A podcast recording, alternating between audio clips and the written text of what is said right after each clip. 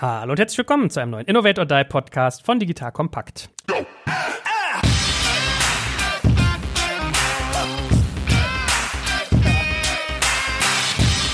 Mein Name ist Jörg Kaczmarek und heute ist der Name wirklich mal Programm Innovate or Die. Man kann ja auch dieses schöne deutsche Zitat ranziehen, wer nicht mit der Zeit geht, muss mit der Zeit gehen. Wir reden nämlich über fünf Verticals und fragen, wer hat noch Zeit, für wen ist es zu spät.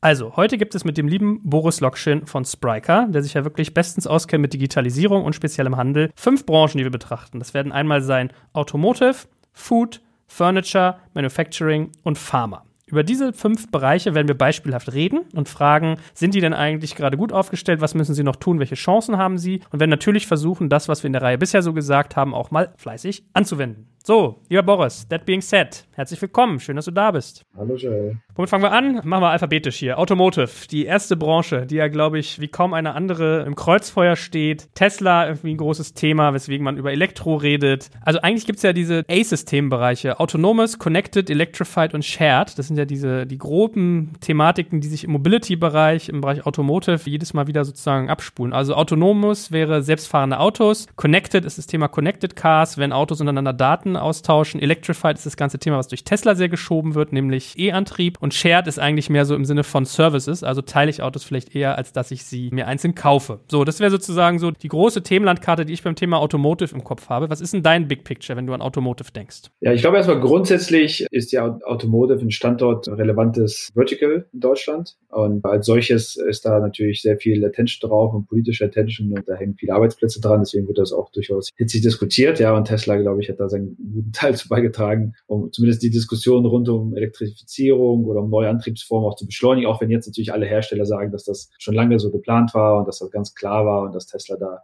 äh, höchstens ein kleiner Accelerator war, glaube ich persönlich nicht so sehr dran. Ich glaube, das ist tatsächlich maximal befeuert und beschleunigt worden durch die. Ich kann mich nicht erinnern, dass einer der großen Hersteller signifikant sich committed hatte zu der Antriebsform oder signifikant auch den äh, bestehenden Antriebsformen, Motoren irgendwie abgesagt hatte. Toyota vielleicht ein bisschen mit Hybrid, aber ansonsten eigentlich nicht, ja. Genau, aber auch Hybrid. Ne? Hybrid ist jetzt nicht sozusagen ein volles Commitment, auch nur ein Modell von, weiß ich nicht, ganz vielen. Ne? Also ich bin sehr besorgt, muss ich ehrlich sagen, und auch deutlich besorgter als vielleicht eine oder andere über unsere Automobilindustrie aus mehreren Gründen. Also ich glaube zum einen, das ist so ein bisschen jetzt eine, dass wir in so einer Spirale sind oder in so eine Spirale geraten als Standort Deutschland, weil du auf der einen Seite momentan siehst eben, dass der Erfolg von Tesla gerade natürlich an der Börse, wo ja Zukunft gehandelt wird, maximal beschleunigt wird, also über Börsenwerte, über Zukunftsvision. Das gibt ja quasi viele Effekte, die dann daraus resultieren. Zum Beispiel sowas wie einfacherer Zugang zu Kapital, einfacherer, besserer Zugang zu Top Talent. Ja, das heißt also ein Ingenieur oder ein Softwareentwickler, der jetzt irgendwie im Markt zur Verfügung steht oder die Uni verlässt, überlegt sich eben natürlich, gehe ich jetzt zu einem der bestehenden etablierten Anbieter oder gehe ich eben zu einem Anbieter wie zum Beispiel Tesla. Ja, und ich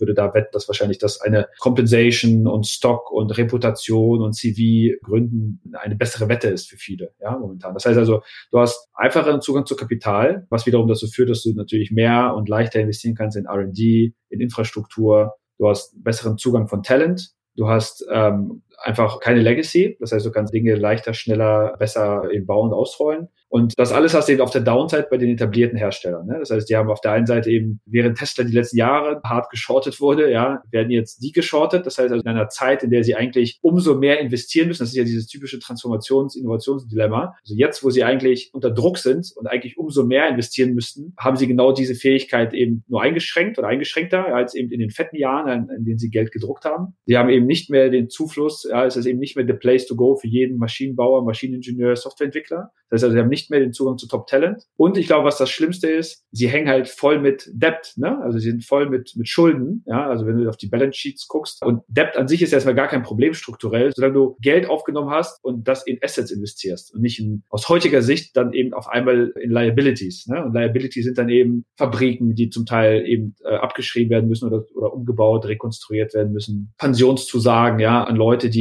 nach vorne raus vielleicht in bestimmten Berufsgruppen nicht mehr so gebraucht werden, weil du einfach andere Skills brauchst. Rohstoffe, die du einkaufst, ja, teilweise ja auf sieben, zehn Jahre im Voraus. Und das sind so, glaube ich, dann in Summe ist das so ein bisschen ein sehr gefährlicher Mix. Ja? Weniger Kapital, mehr Investitionsdruck bei weniger Kapital, weniger Top-Talent und gleichzeitig Debt, ja, der aber nicht in Assets fließt. Ja? Tesla hat ja auch sehr viel Geld aufgenommen, was aber eben dann jetzt aus heutiger Sicht in Assets geflossen ist, in eben die Mitarbeiter, in Software, in Ladeinfrastruktur, Dinge, die jetzt auf einmal eben Assets sind für sie und eben keine Liability. Und ich glaube, das ist schwierig. Und dann hast du eben natürlich so die klassischen Standortthemen, die wir sonst ja auch in Deutschland immer diskutieren. Ja, wie gut sind wir eben als Software-Schmiede versus eben Ingenieurskunst, was nach vorne raus, glaube ich, allen klar ist, dass das wichtiger wird. Alle deutschen Automobilhersteller haben jetzt, glaube ich, in den letzten Wochen announced, dass sie ihre VW, MB, OS und wie die sonst alle heißen, also ihre eigene Software-Plattform bauen wollen, dass sie ganz viele Leute einstellen wollen. Und dann hast du natürlich auch hier wieder das Thema, ja, du konkurrierst halt in einem Markt, indem du als Softwareingenieur dann eben überlegst, gehe ich zu Tesla VW oder gehe ich vielleicht auch, wenn es eben Software ist, gehe ich dann zu einem der großen Softwareunternehmen oder eben zu einem Automobilhersteller, ja, und wie spannend ist da der Job, ja, wie interessant ist das? Also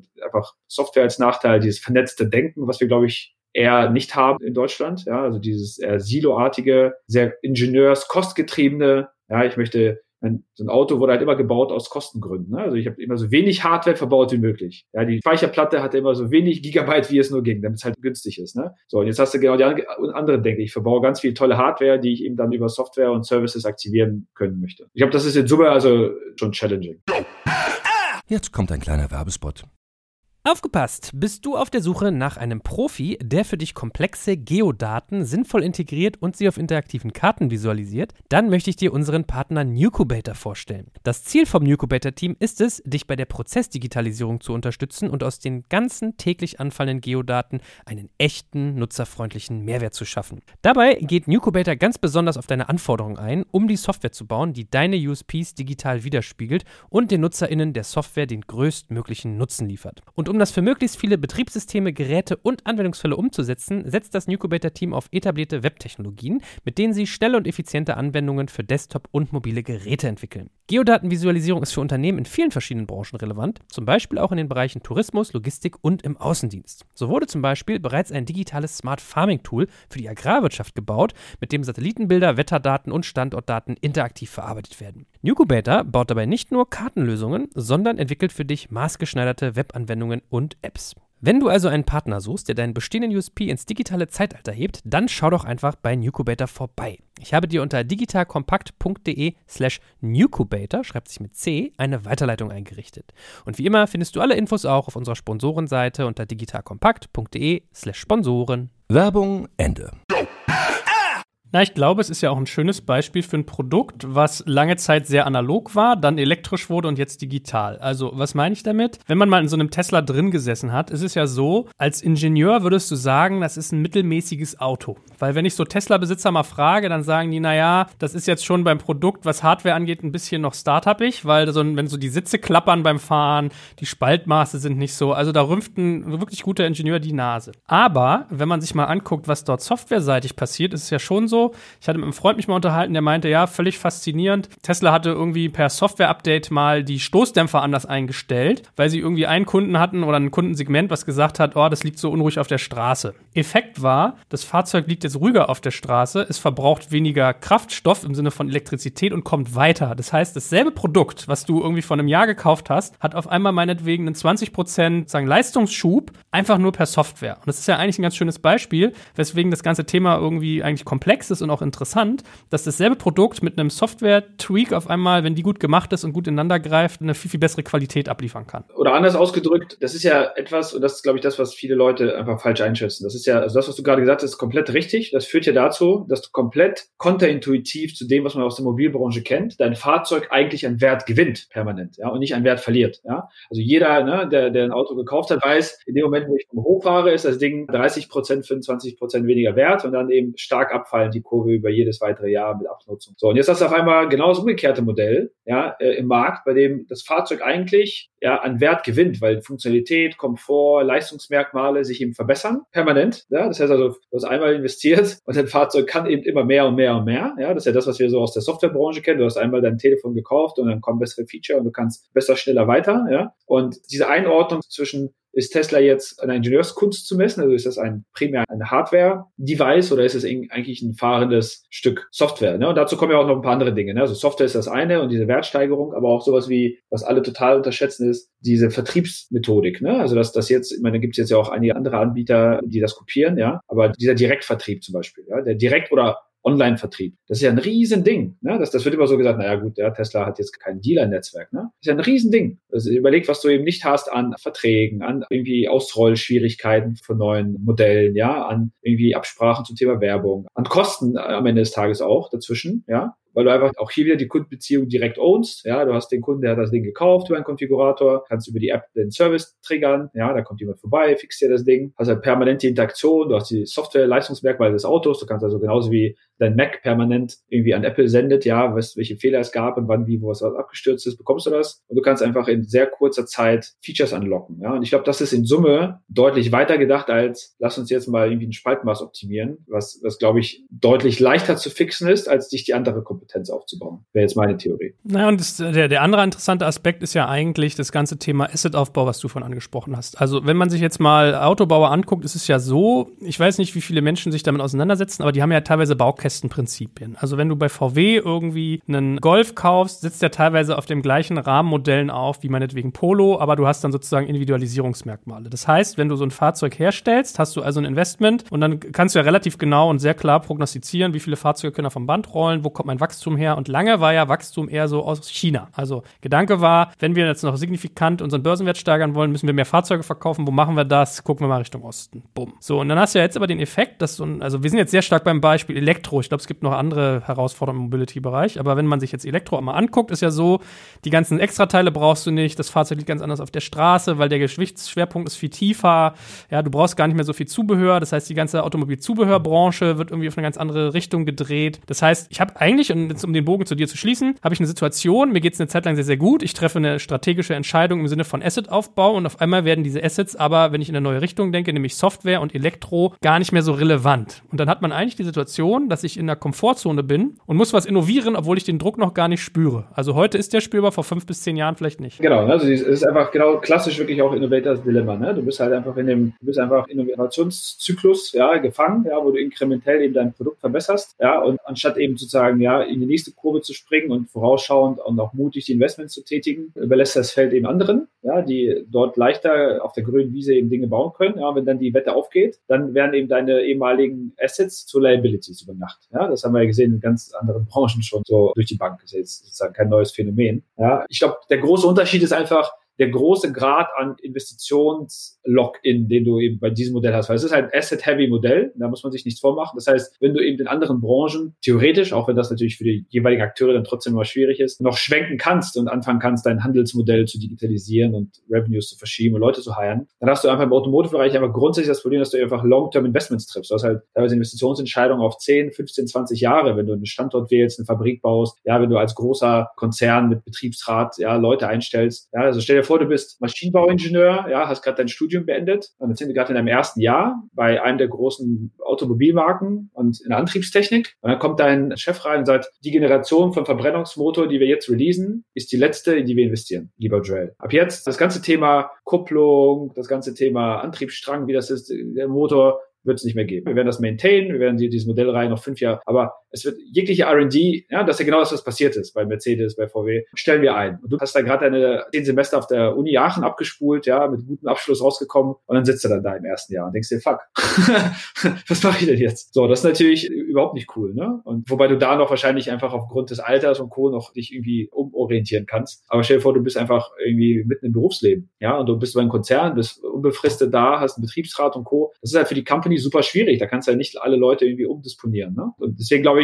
das ist schwierig. Und wie gesagt, das Problem ist nicht nur das, sondern das Problem ist eben wirklich das neue Geschäftsmodellthema, ne? Also neuer Vertrieb, neue Art von Vertrieb, ja, das Service-Modell. Ich meine, das, was Tesla da annonciert hat, ist ja, wenn man das mal ein bisschen weiterdenkt im Hinblick auf Carsharing und autonomes Fahren, ja, wenn du so diese, glaube ich, was ist das, diese Vision zwei oder drei auch von Elon Musk, ja, wenn man das mal weiterdenkt und sagt, okay, es gibt ja gar keinen Grund, ein Auto zu besitzen, ne? das mal so schön verglichen mit, es gibt ja auch Leute, die noch ein Pferd besitzen, aber es ist dann eher so aus Leidenschaft, ne? So, aber eigentlich, wenn du ein Pferd reiten willst, dann fährst du halt zum Reiterhof raus, reitest das zwei Stunden und fährst wieder weg. Ne? So. Und das ist ja quasi hier das Gleiche. Es gibt ja gar keinen ökonomischen Grund, ein Fahrzeug sich zu kaufen, was sofort an Wert verliert, was 95 Prozent der Zeit rumsteht. Ja, das heißt also bei ausreichender Flotte und ich, jetzt bei mir irgendwie in Hannover oder auch in Berlin, wenn ich irgendwie mir angucke, Uber, My Taxi, die sind ja immer innerhalb von, keine Ahnung, zwei, drei Minuten spätestens da. Das heißt, wenn ich so ein Ride-Hailing machen könnte aus einem Netzwerk von Fahrzeugen, unabhängig vom Brand jetzt, ja, und ich dort konfigurieren könnte, könnte sagen, ich brauche jetzt mal einen Viersitzer, ich brauche jetzt mal einen mit zwei Kindersitzen drin, jetzt brauche ich mal nur einen Einsitzer, ich äh, jetzt mal ein Cabrio, weil es gerade schön sonnig ist, oder ich brauche jetzt mal ein Fahrzeug für eine lange Strecke, weil jetzt fahre ich mal nach von Berlin runter nach München. So wenn bei ausreichender Verfügbarkeit, was ja ein sehr lösbares Problem ist, ja, auf der Straße, gibt es ja gar keinen Grund, ein Fahrzeug zu besitzen. Das heißt, in dem Moment ist ja das gesamte Geschäftsmodell Fahrzeug verkaufen weg, ja, und wird zu einem Servicemodell. Bereitstellen, warten, dann bist du ja quasi wie so ein Tier Mobility oder andere, ja, die eben Dinge bereitstellen, die du fahren kannst. Und einen Scooter kannst du ja auch kaufen. Ja, aber wofür? Macht ja meistens für die meisten keinen Sinn, ne? Wenn sie einen Scooter brauchen, fahren sie ihn halt und zahlen halt ihre zwei Euro dafür. Dann ist auch gut. Und ich glaube, diese Art von Denke, und da bin ich sehr gespannt, also ich will da jetzt keinen Abgesang hier machen auf die deutsche Automobilbranche, aber ich bin sehr gespannt, weil die Transformationsaufgabe ist halt nicht nur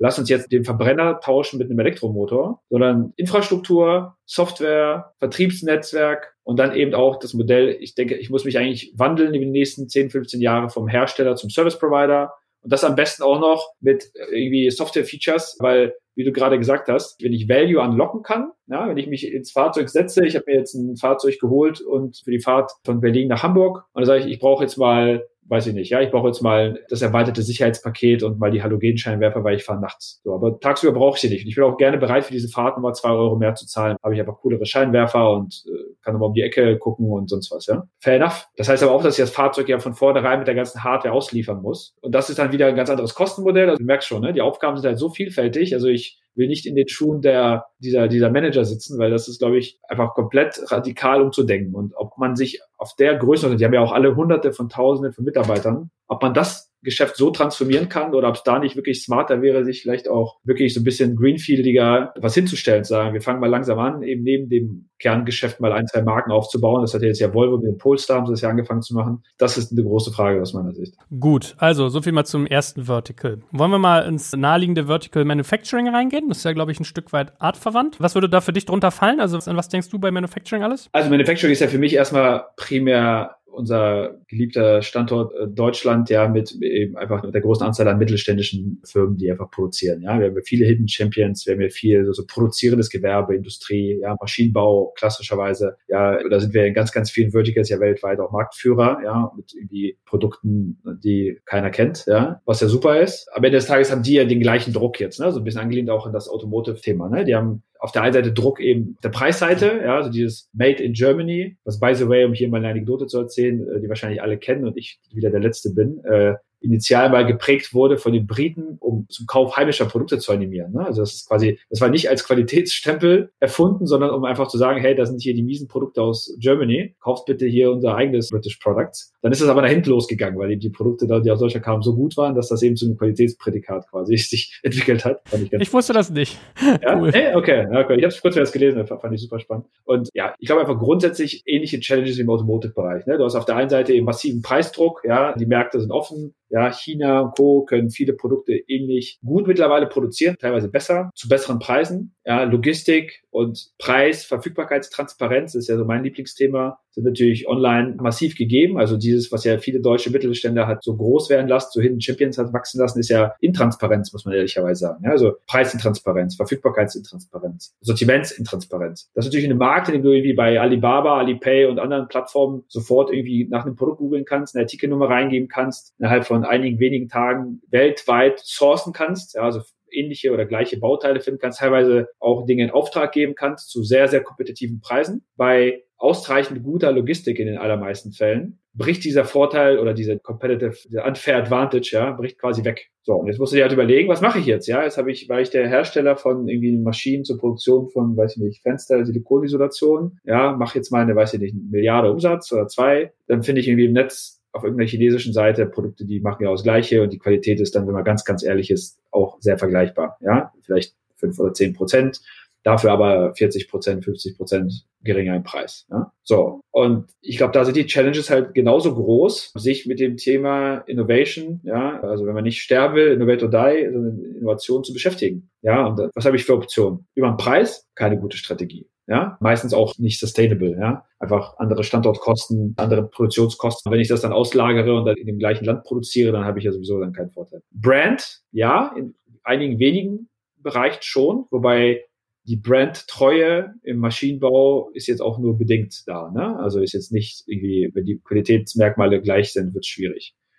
Oder ich überlege, oder, oder eben Innovation. Ich überlege mir, was ist ein smarterer Vertrieb? Wie kann ich mich einzecken bei meinen Kunden? Wie kann ich sicherstellen, dass sie gar nicht erst auf die Idee kommen, woanders zu suchen?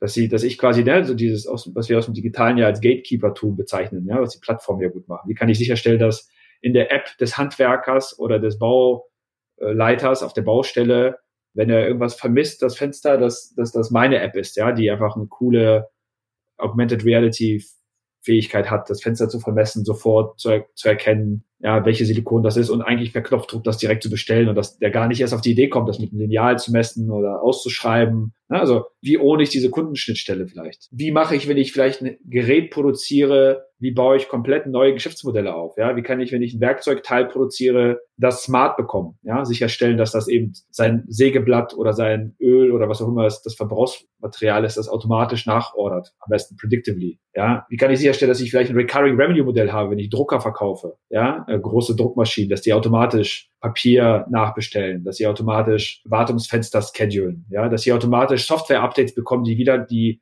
ähnlich wie bei Tesla die, die, die Leistungsmerkmale der Maschine verbessern, weil mir einfach Push-Update mir sagt, hör zu, Joel, deine große Druckmaschine, die du hier hast für zwei Millionen Euro, die du angeschafft hast. Wir haben jetzt dein Druckerverhalten analysiert, was, wie oft, welche Farbe, also ne, das ganze sozusagen Profil quasi mal verglichen in unserer Super Cloud, unsere Machine Learning Algorithmen da drüber laufen lassen und das verglichen mit den Druckerprofilen von 10.000 anderen Kunden. Und mit diesem Update, wenn du das jetzt dir kaufst für 5.000 Euro, wird deine Druckereffizienz um 2,7 Prozent besser, was dazu führt, dass deine Kosten um so und so viel sinken und deine Geschwindigkeit so viel, deine Maschine besser ausgelastet werden kann zwischen Aufträgen, bla bla bla bla bla. Das heißt, in dem Moment hast du eigentlich nichts anderes gemacht als Software gepusht, die du im Hintergrund eben dir zurechtgelegt hast und daraus eben einen neuen Geschäftsbereich generiert. Ne? Also ich glaube, das sind dann die Dimensionen, in denen man denken müsste. Recurring Revenue Models, Software Models, bessere Vertriebsmodelle, Besetzen von Kundenschnittstellen, weil das über den Preis zu entscheiden oder eben zu argumentieren, naja, ich habe aber fünf Prozent bessere Qualität als hier der, der chinesische Lieferant, das glaube ich wird schwierig.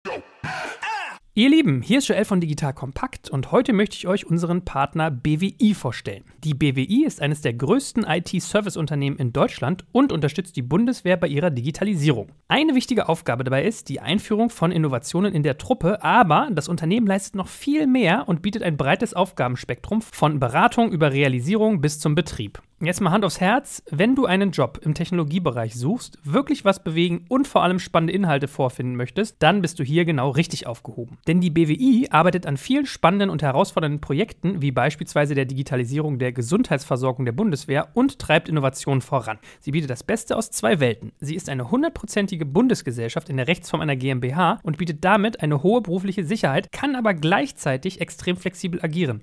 Und ganz ehrlich, Sven Weizenegger aus unserem Hackers-Podcast ist einer der coolsten Socken, die ich kenne und gleichzeitig extrem talentiert. So jemand geht nicht ohne Grund zu einem Unternehmen wie der BWI. Wenn das für dich also auch interessant ist, dann schau dir die BWI jetzt einfach mal selbst an. Ich habe dir unter digitalkompakt.de slash BWI eine Weiterleitung eingerichtet. Und natürlich verlinke ich das auch in den Show Notes und alle Sponsoren findest du immer auch auf unserer Sponsorenseite unter digitalkompakt.de slash Sponsoren. Also wenn man es mal zusammenfasst, ist es eigentlich das Thema Product und Product dann auch sozusagen zusammengeführt mit Brand, Kundenzugang und Geschäftsmodell. Das sind ja sozusagen so die Achsen, wenn man es jetzt mal ein bisschen eindampft, die du gerade genannt hast. Und ich meine, ich bin die ganze Zeit im Kopf so Beispiele durchgegangen. Ich dachte dann so, hm, okay, wenn ich jetzt an so eine Fissmann-Heizung denke, da ist, glaube ich, schon so ein Wettbewerbsvorteil beim Produkt eher drin. Also ich glaube, das kriegst du nicht so schnell nachgebaut. Dann dachte ich an andere Produktkategorien, sowas wie Schrauben. Da dachte ich ja, okay, ob die jetzt von Spax kommt, von Fischer oder von was weiß ich. Das ist relativ arbiträr, keine hohe Marken Fachkenntnis oder denkst du an was wie Werkzeug, ja. Handwerker schwören, glaube ich, auf Makita oder Bosch, blaue Serie, da hast du dann sozusagen den Brandfaktor, den du meintest. Also wir scheren jetzt natürlich einen Kamm, will ich sagen, durch sehr, sehr viele Haare durch. So, und wenn man mal versucht zu analysieren, was sind sozusagen die Stellschrauben, die man im Griff haben muss, wären es diese drei, die du gerade gesagt hast? Also Produkt, angereichert um sowas wie Preis, Brand etc., Kundenzugang und Geschäftsmodell? Ja, ich glaube, das ist genau. Und auch hier wieder, ja, also warum ist das schwierig, genau diese drei Themen aufzubauen? Weil mindestens zwei von den dreien ist nicht die Kernkompetenz sozusagen des deutschen Ingenieurtums, Standorts. Und auch die dritte, das Produkt, da reden wir im Wesentlichen über nicht äh, die Säge oder den Stahl der Säge ein bisschen besser zu bekommen, sondern wir reden ja im großen Ziel eigentlich auch über digitale Produkte, ne? also digitale oder digital nahe Produkte. Ob das jetzt irgendwie IoT-related Cases sind oder nicht, aber im Wesentlichen über Digitalproduktkompetenz. Auch nicht der stärkste Hebel, ja, bei den meisten äh, dieser Company. So, und dann hast du wieder den dritten Punkt oder den vierten, der noch dazu kommt, nämlich um diese drei Punkte auf die Straße zu bringen, was brauchst du oder wen brauchst du dafür? Sind wir wieder genau bei der Diskussion von vorhin. Du brauchst eigentlich wieder best-in-class digitales Talent, ja, das heißt, du brauchst Leute, die Software können, die vernetzt denken können, die Schnittstellen bauen können, die Hardware-Themen machen können, die neue digitale Vertriebswege und Modelle sich überlegen können, die überhaupt so ein Recurring Revenue Modell sich, weil die das durchrechnen können, die sich das vorstellen können, wie das funktioniert, wie das gepusht wird. Und da würde ich jetzt behaupten, und das hatten wir ja schon in vielen anderen Folgen äh, auch behandelt und das sehe ich natürlich auch aus dem täglichen Leben und der täglichen Arbeit mit vielen solcher Firmen, da tun sich natürlich super schwer, ja, weil du bist einfach nicht the place to go. Selbst als einer der großen deutschen Maschinenbau-Brands bist du für diese Art von Talent, bist du nicht die erste Anlaufstelle. Ja, e-, egal wie du es drehst und wendest. Ja, du bist dann, du sitzt da als Developer, überlegst dir, gehe ich eben zu Zalando, Spryker oder sonst was, ja, Amazon, Google arbeiten oder gehe ich eben zu, zu Schraubenwirt, ja, oder selbst dann irgendwie eine Bosch und Co. Ne? Das ist einfach schwieriger. Das heißt nicht, dass es nicht geht. Das heißt einfach nur, du bist einfach nicht der Lighthouse-Brand für diese Leute. Das heißt, du musst da eben überproportional stark und überproportional viel investieren. Ja, genau das, was wir in den anderen Folgen schon behandelt haben, in das Environment schaffen, die Kompensations- und Incentivierungsstrukturen für diese Leute schaffen, den Purpose geben, also die Aufgabe muss halt geil sein, ja, die ganzen Zwänge abbauen, die du sonst normalerweise hättest aus deren Sicht oder eben Setup schaffen, was diese Zwänge nicht hat. Und das ist halt, glaube ich, der, der große Hebel dann, wenn du das hinbekommst. Ja? Und wenn nicht, dann stehst du dir halt selbst auf den Schnürsenkeln ne? und kommst nicht von der Stelle. Also wenn ich mich richtig erinnere, ich war mit Marco Börries mal essen vor, ich glaube, so ungefähr zwei Jahren oder anderthalb. Und da meinte er zu mir, er sieht Deutschland so auf dem Weg in Richtung zweite Weltstaat. Also dass man jetzt nicht in eine dritte Welt, ja, aber sozusagen nach dem Motto, diese Position, die wir lange genossen haben, die strategische Relevanz geografisch und die Produktstärken und den wirtschaftlichen Umsatz, ob das nicht auf Jahre hinweg, wenn man sich das anguckt, sozusagen verloren geht. Und bei dir klingt das auch so ein bisschen nach Abgesang, wenn ich jetzt mal den Manufacturing-Bereich sehe. Ich bin d'accord mit dieser Einschätzung. Ich glaube, dass es zumindest massiv im Risk ist. Ne? Und das ist ja jetzt auch, wenn man irgendwie guckt, jetzt, was der Frank Thelen in seinem Buch dazu schon geschrieben hat, das ist ja, geht ja alles in diese Richtung. Ne? Also es ist einfach eine Warnung. Ich glaube, es ist jetzt nicht so, dass es jetzt nicht mehr geht. Wir haben ja auch, glaube ich, super Unternehmer und Unternehmerinnen in allen Bereichen. Aber wir müssen halt massiv die Kurve kriegen, ne? weil einfach all das, was uns eben wettbewerbsfähig halten kann, ist nicht unsere Paradedisziplin. Ne? Es ist so, du, du kannst halt einfach, nur, wenn du nur links außen spielst und du kriegst eine andere Position, heißt nicht, dass du das nicht mehr schaffst, aber da kannst du halt nicht mehr so gut glänzen. Ne? Und ich glaube, und das ist so mein Appell dann an die meisten dieser Firmen, denen muss halt klar sein, dass sie sich eben überproportional stark ins Zeug legen müssen, um eben das Talent anzuziehen. Ja, das, man darf jetzt nicht dann sparen an der Stelle, man darf jetzt nicht in blöde Diskussionen geraten, um Setup, Arbeitsmethoden, Arbeitsweisen, ja, Büroausstattungen. Also dann geht's. Du musst halt wettbewerbsfähig sein, kompetitiv, ja, und dann eben davon ausgehen, dass wenn du eben nicht diese Leute in der Zeit und in der Masse bekommst, die du brauchst, Softwarekompetenz, ja, Digital ist einfach nicht Deutschlands Stärke. Punkt. Ja, Manufacturing vielleicht schon, ja, oder, oder Herstellung, aber ist eben in einem globalisierten, transparenten Markt nach vorne raus, der eben zunehmend digitalisiert wird, ist das eben nicht mehr ausreichend. Gut, kommen wir mal zum dritten Vertical. Mal was ganz anderes. Food. Ist ja vielleicht auch ganz interessant, zumal wir ja dieser Tage irgendwie ein, also ist ja nicht bestätigt, aber mit der Übernahme von Oetker von Flaschenpost irgendwie in eine Milliarde Exit. Und in dem Zuge habe ich mit dem Mitgründer, dem Alex Graf und mit Jochen Krisch auch einen Podcast gemacht. Und äh, so viel Sneak Preview darf ich sagen, weil ich glaube, deren Podcast kommt vor dem jetzt hier raus. Die waren beide so ein Stück weit enttäuscht, weil sie gesagt haben, naja, eigentlich schade, endlich mal ein Modell im Food-Segment, was irgendwie skalierbar war, wo man mit relativ klarem Kapitaleinsatz äh, ein klares Wachstum aufzeigen konnte. Also das ist sozusagen so mein Start Startpunkt im Bereich Food. Jetzt kann man Food natürlich super weit sehen. Also man kann sagen Gastro, man kann sagen Tech, also welche Technologien gibt's. Wir können über Restaurants, äh, über, über Lebensmitteleinzelhandel reden, da wo jetzt irgendwie das erste Beispiel drin war. Aber was ist so dein Big Picture vom Thema Food? Ja, vielleicht mal ganz kurz, um hier ein bisschen Salz kontrovers einzustreuen. Also ich glaube, schade oder nicht, ist immer die Frage, aus welchem Blickwinkel. Ne? Also es gibt ja Leute, die sagen, super, ja, dass das eben nicht an irgendeinen amerikanischen Konzern gegangen ist, ja, was ja durchaus hätte locker passieren können. Ja, gibt ja genug sozusagen Kaufwillige und Leute mit vollen Taschen, sondern gut, dass einfach ein deutscher mittelständischer Konzern genau diesen Mut eben aufbringt, in einer vergleichsweise frühen Phase für einen hohen Betrag das zu tätigen und das eben auch in Deutschland dann zu halten und das eben nicht an Amazon geht oder an sonst wen, ne? Oder an andere, ich glaube, der, der Sven Sven Schmidt hat sich ja dann irgendwie ausgelassen darüber, wer da noch mitgeboten hat und irgendwie Namen gefallen von Coca-Cola und Co. Ne? Also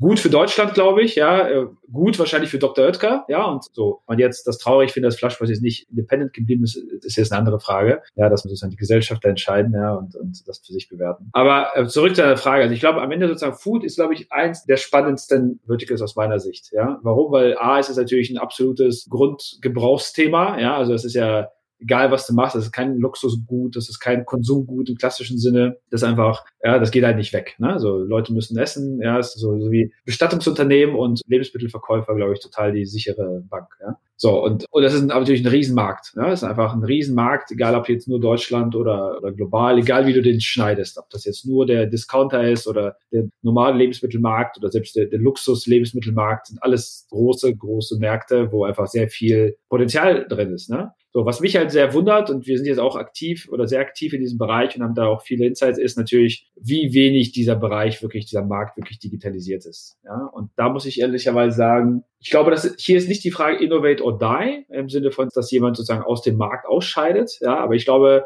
die Verschiebung der Anteile ja, äh, innerhalb der Akteure, das ist, glaube ich, das, was jetzt ein bisschen in Frage zu stellen ist. Ja? Also wer kann wirklich nach vorne raus die relevante Kundenschnittstelle sein? Und es ist natürlich mal ein bisschen schwierig, aus der eigenen Blase heraus zu argumentieren. Aber ich denke, du und ich werden wahrscheinlich das ähnlich sehen. Also ich, ich bin so ein bisschen sehr progressiv, was das angeht. Also ich finde, es gibt einfach aus meiner Sicht sehr wenig Gründe, in einen Supermarkt zu gehen. Ja, fangen wir mal mit der steilen These an. Ja, weil einfach der durchschnittliche Warenkorb, glaube ich, der allermeisten Menschen ist sehr, sehr konkurrent von Woche zu Woche. Ja, ich glaube, die Varianz ist, weiß ich nicht, weil ich nicht auf mich gucke, fünf Prozent, zehn Prozent. Mal will man was von der Fleischtheke oder von der Fischtheke, mal will man mal ein neues Gericht ausprobieren. Aber ich denke, so der Grundbedarf an Getränken, Lebensmitteln, Hygieneartikeln, selbst bis runter zur Marke, ja, der Käse, die Wurst, das Shampoo, die Nudeln, der Honig, ja, die Eier, behauptet es bei den allermeisten sehr, sehr konkurrent. Ja. Das heißt also, es ist kein, ich gehe jetzt mal in den Markt und lasse mich mal berauschen und entdecke mal was Neues. Da mag es Leute geben, die das mal einmal die Woche machen, aber im Wesentlichen ist es, glaube ich, sehr repetitiv. Es ist kein Inspirationsprodukt. Ja, es ist kein Produkt, wo ich sage, wow, ich brauche jetzt ein Erlebnis, ich muss jetzt die Nudeln unbedingt sehen im Regal, ja, und sie mal anfassen und sie mal Probe mal auf die Packung drücken. Ja, das ist, glaube ich, komplett irrelevant. Und es ist einfach auch von der Convenience her, finde ich einfach komplett scheiß Experience. Ne? Du gehst einfach in den Laden, du stehst an der Kasse,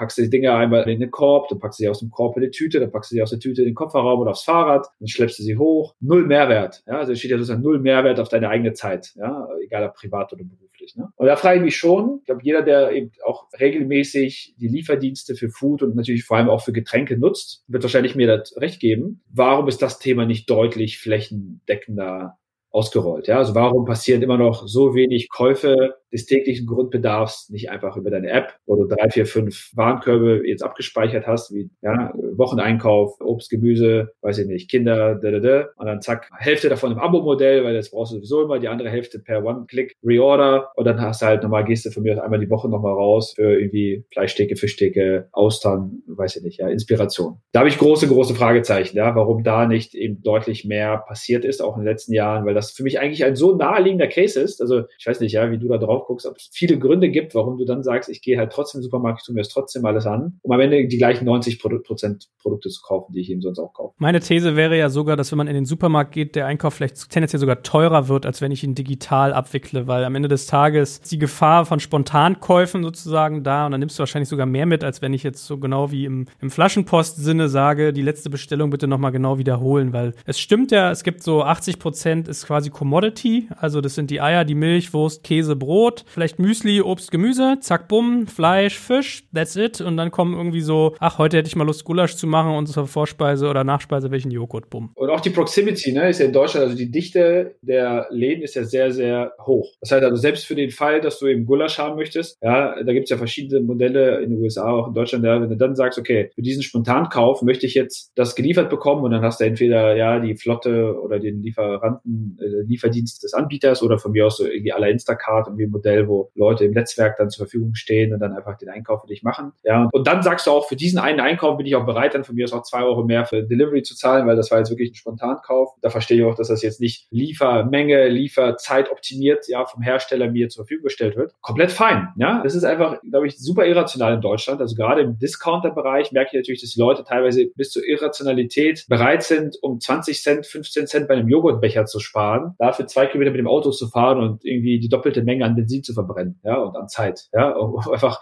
das Ding eben von dem Discounter zu holen und nicht von dem Laden, der gleich irgendwie um die Ecke ist. Ne? Also komplett irrationales Verhalten, was den Zeiteinsatz angeht, also wie viel Zeit allokiere ich auf was, was total repetitiv vorhersagbar ist und convenient aus meiner Sicht, ja. Heute Corona könnte man sogar sagen gefährlich, ja, unnötige Kontakte, unnötiges äh, aus dem Haus gehen. Klar, ich verstehe, dass natürlich ein Kost- und Margenthema ist, ja, weil das ist ja gerade der deutsche Lebensmittelmarkt natürlich mega hart umkämpft. Da sind ja die Margen so gering, dass da eben sozusagen Logistik und Co. zu bauen mega reinhaut und dann eben Lieferungen. Aber da frage ich mich zwei Dinge. Im Punkt eins, also A ist natürlich eine Scale-Frage. Ja, ich meine, die deutschen Discounter haben ja auch gelernt, sehr, sehr kosteneffizient zu sein at Scale. Ja, und dann eben zu, herauszufinden, was braucht der Kunde an Auszeichnung, wie schön muss der Laden sein. Teilweise werden Sachen auf Paletten einfach hingestellt und ne, die Leute kaufen es trotzdem, weil sie eben dann einfach diese Preissensibilität haben. Und dass eine Banane aus irgendwie einem Land aus Südamerika zu verschiffen einfach viel, viel teurer ist als 100 Tonnen Bananen, ist auch klar. Ne? Genau das gleiche gilt ja für den Online-Bereich auch. Ja, wenn deine Logistik, deine Lieferwege, deine Auslastung mit der Zeit eben optimiert. Das ist ja ein lösbares Problem, will ich damit sagen. Das ist ein lösbares Problem über Zeit, über Software, über die richtigen Investitionen. Und da frage ich mich auch, ob das eben nicht dazu führt, über die Zeit, dass wir so eine ähnliche Diskussion haben werden wie im Automotive-Bereich irgendwann, dass eben sich Player finden werden, die eben nicht ihre Kompetenz primär nur im Einkauf haben, sondern in dem Besetzen der Kundenschnittstellen und dem sicherstellen sozusagen, dass, dass dort eben der Zufluss ja, und die Experience gut ist und dann eben sich die Einkaufs Fähigkeit dazu kaufen oder dann quasi unten drunter setzen. Ich glaube, da müssen eben wirklich die Deutschen sehr viel jetzt und mutig investieren. Und ich weiß auch, dass eben viele spannende Programme momentan laufen. Also das, da bin ich deutlich zuversichtlicher noch als in anderen Branchen, ja, dass da jetzt was passiert. Aber es ist einfach für mich jeden Tag frage ich mich das, ja, warum ich lese irgendwie deutscher Foodmarkt irgendwie keine Ahnung im unteren einstelligen Bereich Digitalisierungsanteil doesn't make sense, ja. aus meiner Sicht. Naja, ich meine, man muss ja mal ein paar Faktoren in dem Bereich hervorheben. Also das eine ist, es hat natürlich eine gewisse Komplexität. Es ist auch Asset-heavy. Also auch wieder ein Segment, wo man irgendwie Assets hat im Sinne von Ware und im Sinne von Logistik und oder äh, Supermarkt. So, dann hast du eine gewisse sozusagen so Oligarchien. Ja, also egal, ob es jetzt Restaurantlieferung ist, da hat man ja gefühlt sogar ein Monopol mit Lieferando. Also es ist so, dass gefühlt 15 Prozent sind, glaube ich, nur digitalisiert der Bestellungen in Restaurants. Aber wenn du online bestellen willst, wie viele Player gibt es, fallen mir außer Volt und Lieferando jetzt nicht so viele ein. Delivery Hero hat sich ja zum Beispiel aus Deutschland zurückgezogen. Und das ist ja gefühlt bei Supermärkten genauso. Also du hast irgendwie Rewe, du hast Edeka und bei den Discountern hast du meinetwegen Lidl, Netto und äh, Aldi. Und ich glaube, also was so meine Vermutung wäre, ich habe mich halt immer gefragt, nach welchen Modellen machst du das? Weil du musst ja dann Tourenplanung machen. Also du kannst ja unterschiedliche Ansätze fahren. Du kannst sagen, ich mache das so DHL-mäßig, großer Transporter, lad die Dinger voll oder du machst es eher Picknick-mäßig, kleiner Transporter, trotzdem lange Route geplant, dass ich alles irgendwie durcheffizient baue. Und weiß ich nicht, wenn, dann wäre meine erste Antwort noch gewisse Sättigung Lösung, Innovators Dilemma durch große Anbieter plus irgendwie Komplexität in der Umsetzung, weil frische Kette halten und so weiter ist ja auch nicht ganz trivial. Äh, und dann hast du das Workforce-Thema natürlich, dass irgendjemand das Zeugs irgendwie laden muss. Weil dankbar ist es eigentlich. Ja? Aber es ist ja alles lösbar, ne? Das ist ja alles, alles, was du sagst, das ist ja A, lösbar und B sind es ja auch wieder, zurück zu unseren anderen Folgen, das ist ja alles sozusagen vom Backend wieder gedacht und nicht vom Kunden gedacht. Ne? Das, was ich ja vorhin versucht habe aufzubauen, ist halt vom Kunden. Also wenn ich mir die Frage vom Kunden stelle, ist, was macht für den Kunden Sinn? Convenience, Geschwindigkeit, Zeitersparnis und Co. Ja, dann muss man ja eigentlich zwangsläufig zur Erkenntnis kommen, dass eben ein zu großen Teil, ja, also das heißt nicht, dass du die Läden zumachen musst, aber vielleicht sind es dann eben deine lokalen Hubs und Warehouses und aus denen pickst du dann, ja. Aber eigentlich vom Kunden rückwärts gedacht, für eben den Grundbedarf täglich, habe ich große Fragezeichen, ja, warum man eben da bei beratungsunrelevanten Produkten quasi größtenteils man eben nicht sagt, die Kundenschnittstelle müssen wir deutlich intensivieren und klar, wir müssen diese ganzen Backend-Themen lösen und das muss kosteneffizient sein und Co., aber das ist alles lösbar. Das ist nicht, dass da eben unlösbare Probleme wären und auch hier wieder, die Automotive von Kapital, gerade ist das Kapital ja auch da, ne? also denen geht es ja allen gut, ja, die verdienen gutes Geld, also sich da unnötig, das finde ich aber auch ein bisschen gefährlich bei so margenschwachen Modellen, wenn die eben unter Druck geraten, also unter Druck heißt sozusagen aus Digitalisierungsgründen, ja, und deine Marge sowieso schon auch bei einem gut laufenden Geschäft sehr, sehr gering ist, also in absoluten Werten ist sozusagen dein Ertrag, ja, zwar gut, aber eben über eine sehr kleine prozentuale Marge und wenn du dann eben unter Druck gerätst, ist dein Modell sehr, sehr schnell disbalanced, ne? also es ist halt ein großer Unterschied, ob du ein oder zwei Prozent Marge machst, ja, auf Produkte oder ob du eben 30, 40 Prozent hast und wenn du von 30, 40, 5 verlierst, hast du halt immer noch 25 oder 35 versus von 1, 2 Prozent 50 Prozent zu verlieren, ist halt schon echt hart. Und dann hast du wieder die Fähigkeit, nicht zu investieren vielleicht. Ne? Ich glaube, es ist wahrscheinlich zu wenig externer Druck da. Also auch so ein Amazon Fresh hat ja jetzt hier nicht die große Bewegung gedacht. Also du hast ja eine gewisse Lokalität auch bei Food drin. So, das heißt, du hast nicht den Faktor, dass jetzt China kommt, produziert das dreimal billiger, verkauft hier, nimmt dir irgendwie den Kundenzugang weg. Und ich meine, man kann es ja mal zuspitzen, ehrlich gesagt. Also ich bin total bei dir. Bei uns ist es so, wir haben teilweise unsere Haushaltshilfe dafür bezahlt, dass sie für uns einkaufen geht, weil ich das total stupide finde, Sachen in einen Korb reinzutun, wieder raus aufs Band, wieder rein in den Korb und dann wieder rauszunehmen in mein Auto rein. Also alleine die Anzahl, wie oft ich dieses Wagen hin und her fülle, ist ja total dumm. Da fängt es ja bei Kleinigkeiten an. Also ich weiß nicht, wie es dir geht. Ich erinnere mich noch an die Zeiten, wo Aldi-Mitarbeiterinnen, es waren damals an der Kasse gefühlt immer Frauen, noch mit Zahlen eintippen mussten. Also die ehe, ehe Aldi Barcodes genommen hat. Aldi-Kassierer waren, glaube ich, die besten im Markt, weil die sich diese ganzen Zahlen merken konnten. Wie lange hat das gedauert, bis die fucking Barcodes eingeführt haben? Und ich meine, das ist ja genauso, weiß ich nicht, warum gibt es keine digitalen Preisschilder? Wie kann es sein, dass es eine Höhle der Löwen braucht, damit da irgendwie in den Regalen mal eine gewisse Durchwälzung kommt? Aber da hast du ja auch wieder Oligarchien. Also Oetker ist ja gefühlt für, ich weiß gar nicht, 30, 40 Prozent aller Produkte im Supermarkt zeichnen die verantwortlich und, und, und. Also, long story short, was ist also dein Fazit? Jetzt kommt ein kleiner Werbespot.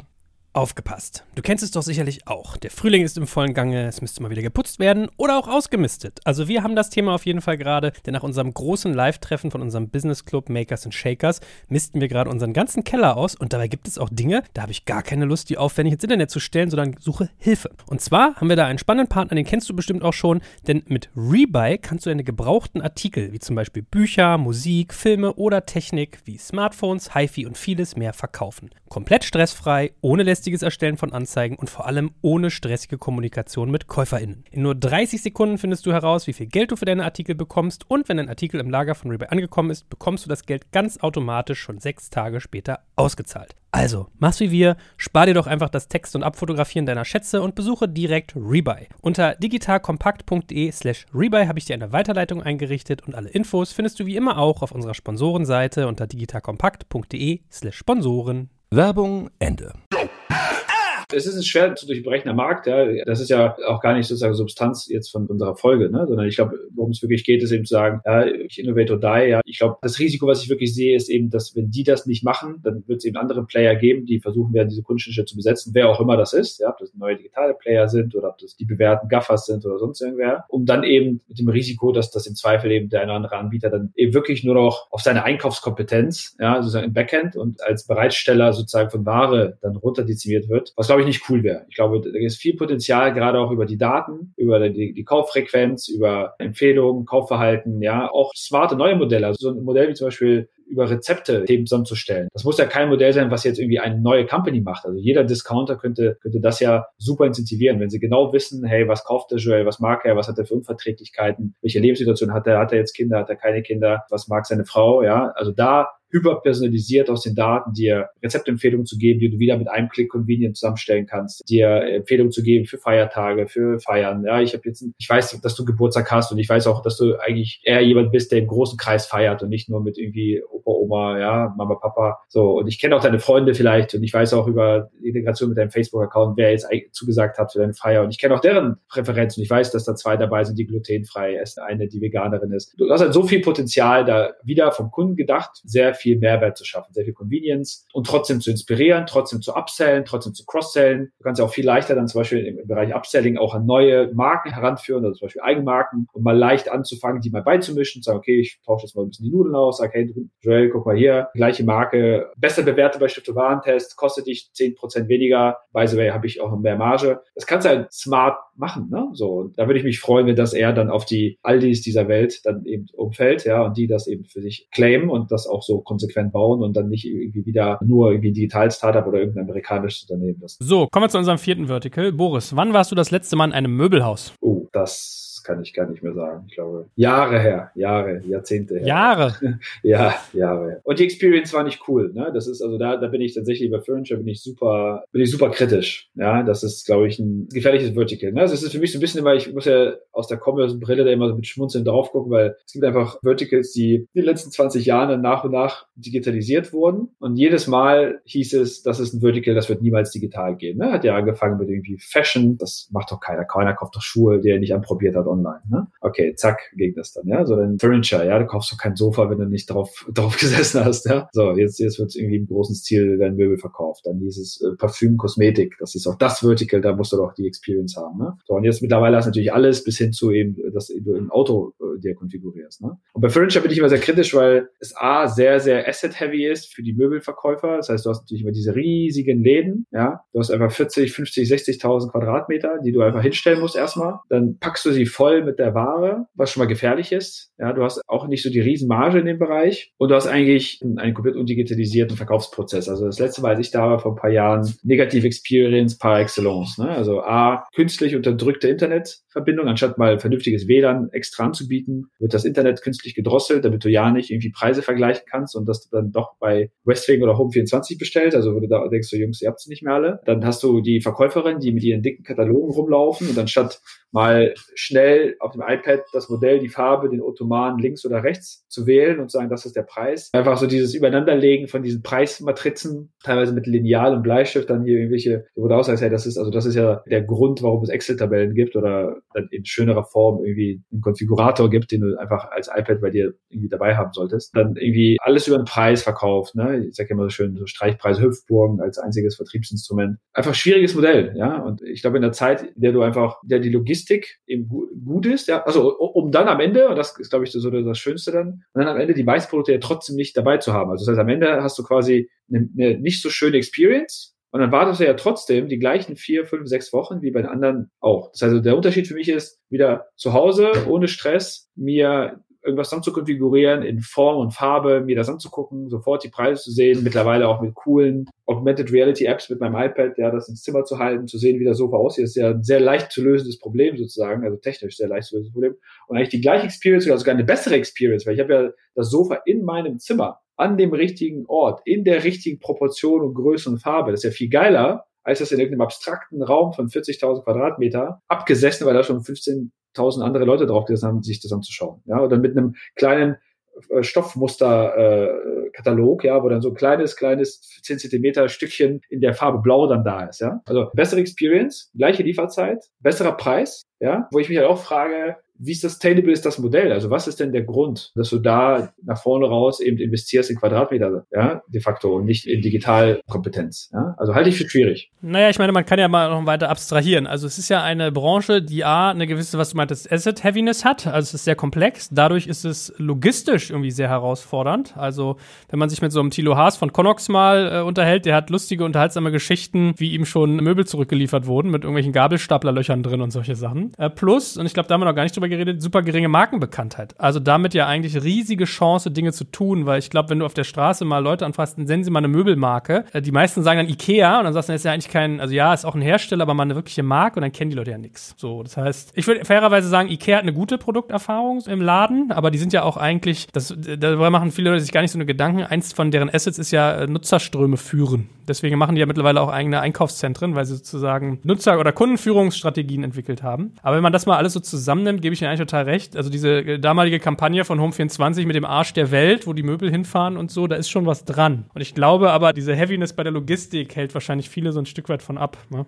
Ja, genau, also ganz klar, wobei auch das halt, finde ich, ist halt ein lösbares Thema. Ne? Also das ist jetzt nichts, wo, wo ich sage, Logistik ist ja, ist ja sowieso gefordert, ne? im Sinne von im Food-Bereich gefordert, neue Lösungen zu finden, im Bereich eben von schweren Möbeln gefordert, ja. Und auch da ist ja die Frage, wie ist halt die, die Preisbereitschaft des Kunden, ja. Also da, da Dinge zu machen. Also wenn ich jetzt irgendwie drüber nachdenke, was mein letzter großer irgendwie Kauf oder Bestellung war, nicht so großen Kühlschrank, ja. Ganz ehrlich, also das war halt ein Entscheidungsmerkmal für mich, ja, weil das Kühlschrankmodell, das hatten dann alle, ja, die, die großen von Asus über Amazon, über Otto und Co. bei sich im Katalog. Aber Wer liefert mir das? Und zwar nicht bis zur Hauskante, verpisst sich dann und lässt das Ding dann da einfach stehen, sondern wer schleppt das hoch? Wer schließt das an? Wer schleppt den alten, wer nimmt den mit und stimmt den runter? Also da war ich tatsächlich bereit, eben teilweise, glaube ich, irgendwie zehn Prozent oder mehr äh, des Kaufpreises, ja, für auch, auch zu bezahlen. Das kann ich mir im Möbelbereich genauso vorstellen. Du sagst, okay, da kommt eben das Sofa, das wird vielleicht sogar zusammengebaut und ich bin jetzt nicht der Student, der jetzt jeden Eurozahler umdreht, sondern ich sage, ey, da kommt jemand, der baut das zusammen, der nimmt das alte Ding auseinander, nimmt mit. Vielleicht hat derjenige sogar ein angeschlossenes äh, Second-Hand-ähnliches Modell, ja, und veräußert das und ich krieg dafür quasi, also nimmt das de facto in Ankauf und sagt, okay, das Ding sieht noch gut aus. Da haben wir nochmal einen zweiten Marktplatz parallel, wo wir das einstellen und kriegst nochmal einen 100 oder 200 Euro dafür. Mega geile Wertschöpfungskette in Summe. Ja? Und das offsettet vielleicht die Logistikkosten ein Stück weit, dass du sagst, okay, ich krieg 200 Euro, dafür zahle ich 100 Euro für den Versand. Für alle immer noch ein gutes Business. Ne? Also ich glaube, das ist lösbar, aber auch hier wieder, ne? also nicht vom Backend gedacht, sondern vom Kunden gedacht. Ja? Und ich frage mich immer einfach aus Kundensicht, was ist die Ratio für mich als Kunde, an Stadtrand zu fahren mit dem Auto, in so ein Riesending, dort ganz viel Zeit zu verbringen, mit einer Experience, die schlechter ist, als wenn ich mein iPad ins Wohnzimmer halte und das Ding dann hinstelle. Mehr zu zahlen, irgendwie, weiß ich nicht, die, diejenigen, die vielleicht Kinder haben, die noch mitzunehmen und dann ist das Kinderland auch noch zu in der Woche ausgerechnet, ja, dann laufen die Kinder da komplett verrückt rum. So, ist einfach schwierig. Also mir fehlt es halt einfach an entsprechenden Argumenten, ne? So, und auch das, dieses, ich habe da einen Trödelmarkt oder ich kaufe noch ein paar Köttbüller. Ja, das hat Ikea perfektioniert und macht ja auch einen guten Teil seiner Umsätze damit. Aber das gilt natürlich nicht für den normalen Möbelhändler aus meiner Sicht. Und da ist halt wieder so ein bisschen auf dieses Thema Asset und Liability zu kommen. Was da wirklich das Problem ist, ist eben aufgrund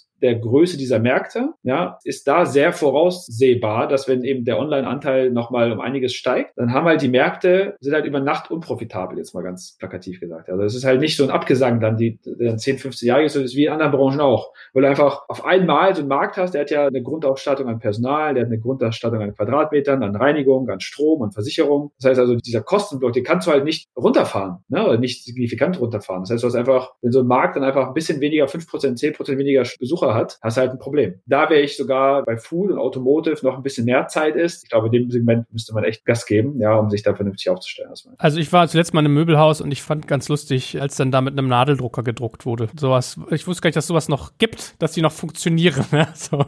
meinst, meinst, du das Ding mit den löchrigen ja, Rand? Ja, wo links und rechts so eine Lochdinger sind und dann machen die Also, ja, äh, ja, und dann, dann, sagt der Kollege, ja, das haben wir vorher übernommen, das war ja schon beim Vorbesitzer drin und so weiter. Und, so. und by the way, um das vielleicht abzuschließen, ne? also ich glaube, der Höhepunkt der Negatives ist natürlich dann auch, dass du gerade dann auch noch in einem Checkout oder Kaufprozess, ne? also wenn du da natürlich das vergleichst mit, ja, ich meine, viele Leute kaufen natürlich Möbel auf Raten oder haben da irgendwie bestimmte Finanzierungskonditionen, ja, also dann machst du das da, das heißt, dann hast du mit dem Berater schon ganz lange verbracht, der hat dann anstatt sofort die Konfiguration auf seinem iPad zu konfigurieren, dann 20 Minuten das Ding gemacht für dich und diese ganzen Tabellen und dann kommst du da hin, dann zahlst du an der Kasse den Check, dann gehst du in einen extra Raum, fühlt sich schon so ein bisschen wie bei so einem Verhör, gehst in so einen extra Raum, wo du dann auch noch die Finanzierungsanfragen, Dokumente alle auszufüllen hast, versus du machst das eben live in deinem Checkout, ja, und dein, was auch immer der Finanzierungs- oder Rechnungskaufpartner ist, ja, der angebunden ist, das eben in Echtzeit macht und eigentlich nur eine Verzögerung von vielleicht zehn Sekunden erzeugt. Auch hier wieder, ne, bessere Experience, mehr Convenience, auch der Teil der Wertschöpfungskette, glaube ich, muss angeschaut werden. Mit Blick auch auf die Zeit, letztes Vertical. Pharma. Ja, Pharma ist super spannend. Ich glaube, in Pharma oder im ganzen MedTech-Bereich, glaube ich, ganz, gibt ganz, ganz viel Innovation. Ja, also ganz viel Upside, ganz viel Opportunity. Ich glaube nicht so super viel Risk, aber super viel Upside. Ja, weil du einfach da die Grenzen zwischen B2B, B2C, Wholesale verschwinden halt. Ja? Und ich glaube auch hier wieder vom Kunden gedacht, weil gibt ja diese ganzen super coolen Modelle mit irgendwie Video, Doktor, Termin vereinbaren, ja, und im Hintergrund direkt dann das Medikament liefern lassen aus der Apotheke und die Subscription direkt vom Arzt ausstellen lassen und den Krankenschein dann an den Arzt äh, irgendwie verschicken und parallel vielleicht ein Marktplatzmodell, wo du eben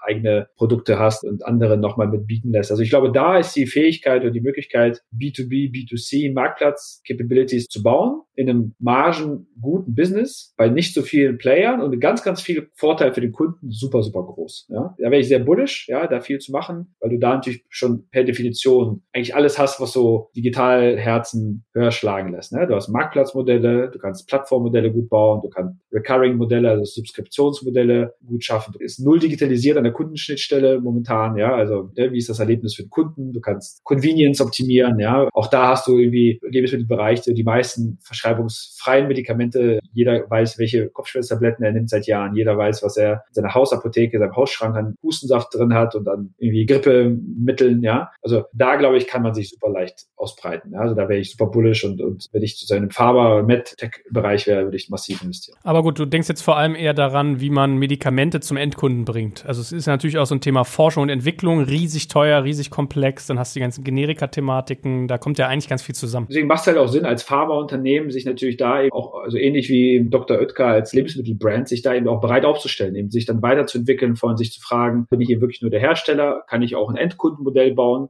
kann ich selber, gibt jetzt natürlich auch große Pharmazien oder, oder Hersteller, die teilweise eigene B2C-Marken besitzen. Also in Deutschland ist das schwierig, aber in anderen Ländern in Europa geht das. Ja, das heißt also, ich kann eigene Endkundenmarken bauen, so eigenen Endkundenzugang. Ich kann eben ein Marktplatzmodell bauen, mit dem ich mich vielleicht zusammenschließe mit anderen Herstellern und dann eben ein Modell habe, was für einen Kunden wieder Sinn macht, weil es ein gemischter Warenkorb ist. Ich kann das integrieren mit Anbietern von Endkundenschnittstellen für eben zum Beispiel für Arzttermine. Ich kann die B2B-Wertschöpfungskette optimieren, also wie kriege ich Medikamente besser, schneller, weiter, wieder bestellbarer zum Apotheker. Also da habe ich so viel Potenzial, also da, wenn da drauf guckt, da, da geht die Sonne auf, ja, also da muss ich einfach nur machen. Ne? Mal, da brauche ich gar nicht so super viel nachzudenken. Ist einfach nur, nur mal ein Team oder zwei, drei Teams mal heiern und einfach die ersten Modelle auf die Straße. Da wäre ich der Innovation-Seite total dabei, dass, dass da ganz viel Potenzial ist bei vergleichsweise wenig Disruptionsdruck oder Angst ja, die man haben will. Warum ist das da so? Warum steht man hier so viel besser da als jetzt zum Beispiel irgendwie Food oder Automotive? Was ist hier anders? Ja, Automotive ist, glaube ich, einfach ein Thema, wo du einfach über Langzeit Asset-Heavy Investitionen eben irgendwie Themen machen musst, ja, und da deutlich stärker auch angegriffen wirst eben von anderen Digitalmarken, ja, das ist halt im Pharmabereich noch relativ gering, ja, da ist der Druck, glaube ich, einfach noch kleiner, ja, du hast einfach mehr Opportunity, weniger Druck, ja, hast vielleicht, klar, du hast durch der Forschung sehr, sehr viel Investitionen, ja, da wird sich jetzt auch nichts dran ändern. Das ist aber nichts, was über Digitalisierung besser oder schlechter wird erstmal per Definition. Ne? Das ist einfach eine bessere Möglichkeit, den Weg zu ownen, ähnlich wie im Food-Bereich auch. Ja? Einfach selber diese Kundenstelle zu besetzen oder eben mit anderen zu partnern. Und du hast einfach auch eine sehr geringe Eintrittshürde digital, weil eben die Kunden noch gar nicht so viel erwarten. Ne? Das ist genau wie im Food auch. Also mach mal einfach einen vernünftigen Warenkorb, eine vernünftige App, wo du deine fünf, sechs Food-Warenkörbe abspeichern kannst und dann sind die meisten ja schon happy und lass das Ding vernünftig nach Hause schicken. Also auch hier wieder, ich würde behaupten, die Hausapotheke der allermeisten ist zu 90 Prozent wahrscheinlich seit Jahren gleich befüllt. Ja, du hast die gleichen Themen drin. Ich weiß genau, wenn ich Husten habe, was ich dann nehme, wenn ich Schnupfen habe, was ich dann nehme, was die Kinder bekommen, wenn sie Fieber haben. Ja, was, was man einnimmt bei Kopfschmerzen, Magenschmerzen, Säure und so, so die üblichen Wehwehchen, die nicht verschreibungspflichtige Medikamente irgendwie erfordern. Also da wäre ich relativ bullisch. Ja. Na, ich glaube, was noch hinzugekommen ist, ist ja auch, also Regulierung lange Jahre ein starkes Thema. Wenn ich so an die Kämpfe denke, die so ein Doc Morris ausfechten musste, war, glaube ich, nicht ganz ohne. Plus, es wird natürlich immer zu so einem Vertrauensthema stilisiert. Das wenn ich im Internet Pillen bestelle, wow, wer weiß denn, was da drin ist, könnten ja Fälschungen sein. Und ich glaube, Corona war da jetzt auch wieder so ein Booster, dass man halt aus rein Notwendigkeit, auf einmal siehst du halt irgendwelche Schilder mit, ah, das E-Rezept kommt, wo du denkst, ja, das hätte auch schon vor fünf Jahren kommen können. Also. Genau, das war witzig, dass ich gestern auch gesehen habe in der Apotheke, da habe ich auch geschmunzelt und dachte, okay, ja, das ist jetzt aber einfach, dass das genauso aussieht wie ein normales Rezept, also mit dem QR-Code drauf. Also das ist jetzt nur wirklich mehr als überfällig, ja. Ich glaube, das ist einfach ne, eine Branche, die einfach schwer zu knacken ist, ja, weil du einfach da natürlich auch Apotheker und Ärzte und niedergelassene Ärzte und jeder muss irgendwie auch irgendwie Hardware, Software irgendwie ein Stück weit dann, dann umstellen. Und das ist ja so ein bisschen so wie, wie mittlerweile feiern wir uns ja dafür, dass man eben Termin beim Arzt irgendwie über die entsprechenden Portale gibt ja so zwei, drei Anbieter machen kann. Ja, aber wenn du darüber nachdenkst, ist das eigentlich ein Witz, ne? Also du, sagst, hey, das ist doch selbstverständlich, ja. Ich kann meine Pizza schon seit 15 Jahren bestellen, aber irgendwie nur ein kleiner Teil in Summe der deutschen Ärzte ist eigentlich über eine zentrale oder über ein, zwei zentrale, usable Terminvereinbarungsplattformen verfügbar, ne? So, das kann eigentlich nicht sein, ne? Kompletter Quatsch. Das ist ja, da müssen 90 Prozent der Ärzte müssen drauf sein mit Bewertungen und Filter nach Region, Hausarzt, Hannover, Postleitzahl, zack, sortiert nach Bewertung, sortiert nach irgendwie, weiß ich nicht, ja, äh, anderen Präferenzen. So, verfügbare Termine anzeigen, draufklicken, fertig die Sache. Ne? Kalendereintrag drin und nicht drei Praxen anrufen, wer welcher Augenarzt jetzt irgendwie gerade wieder in vier Wochen mich empfangen kann. Ne? Teilweise große Fragezeichen noch. Ja. Gut, was ist so dein Gesamtfazit? Diese fünf Verticals nochmal durchdekliniert, also Automotive, Manufacturing, Food, Furniture, Pharma haben wir jetzt besprochen. Hast du so wiederkehrende Momente, die du nochmal irgendwie für die Hörerinnen und Hörer zusammenfassen kannst? Ja, ich glaube, also wie gesagt, ich glaube, die Asset-Heavy-Modelle, die Industriemodelle, die müssen einfach massiv Gas geben. Ich glaube, das, was die eben groß, stark und kompetitiv gemacht hat, ja, ist eben nach vorne raus weniger bedeutend. Das heißt, sie müssen ganz, da ist es noch nicht zu spät, aber sie müssen eben mutiger und ein Stück weit progressiver jetzt investieren ins Hiring, die nötigen Assets nach vorne raus, um eben da den Anschluss nicht zu verlieren. Ja, also ich glaube, gute Produkte, solide Ingenieursprodukte werden nach vorne raus auch wichtig bleiben, aber eben kundenschnittstelle Software, vernetztes Denken muss eben aufgebaut werden. Ja. Bereiche Food Pharma, glaube ich, sehr viel Upside, ja, sehr große Märkte und vergleichsweise noch niedrige Kundenerwartungen, also einfach massives Go, ja, sozusagen, wenn man so in Short und nicht Shorten denkt oder irgendwie da als Hebelzertifikat würde ich darauf setzen, ja, und sagen, hey, macht es, ihr könnt mit vergleichsweise wenig Kapital und Mitteleinsatz überdurchschnittlich viel Boden gut machen noch, ja, überlasst das Feld nicht den anderen, ja, ganz viel Opportunity, gut zu protegieren. Sehr skeptisch bin ich bei Furniture. Ich glaube, einfach ein schwieriger Markt, also da muss halt super radikal jetzt auch wirklich in, in Richtung neuer Modelle gedacht werden, ja, weil es einfach mit, ich mache jetzt auch mal einen responsiven Shop für Sofas, ja, ich glaube, das ist nicht das Modell, was eben nach vorne raus einretten. Gut, so viel heute also mal als Anwendungsfolge zu dem, was du hier mal mit uns gemeinsam postulierst. freue mich schon das nächste Mal wieder mit dir zu quatschen. Vielen, vielen Dank, lieber Boris, und da kommt dann vielleicht mal wieder ein bisschen mehr Theorie, die wir dann auch mal wieder auf die Praxis anwenden. Danke dir. Danke, ciao.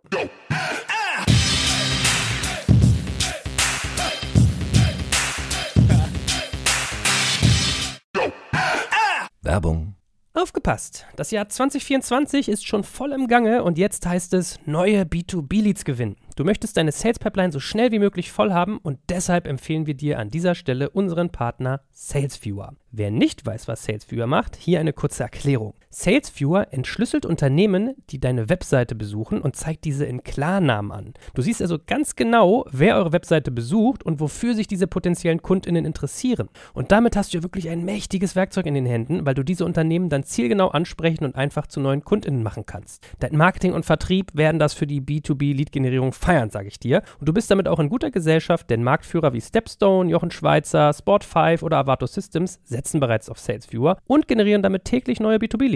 Wie so eine Registerkasse eigentlich, wo es immer klingelt, wenn du wieder eine neue Brand identifiziert hast, die sich für dich interessiert und die du jetzt einfach pflücken kannst. Daher, wenn das für dich interessant ist, dann teste SalesViewer doch einfach mal kostenlos. Alles, was du dafür wissen möchtest, findest du unter folgender Weiterleitung: digitalkompakt.de/slash salesviewer. Und wie immer verlinke ich dir es auch auf unserer Sponsorenseite unter digitalkompakt.de/slash Sponsoren. Das war's mit dem Werbespot.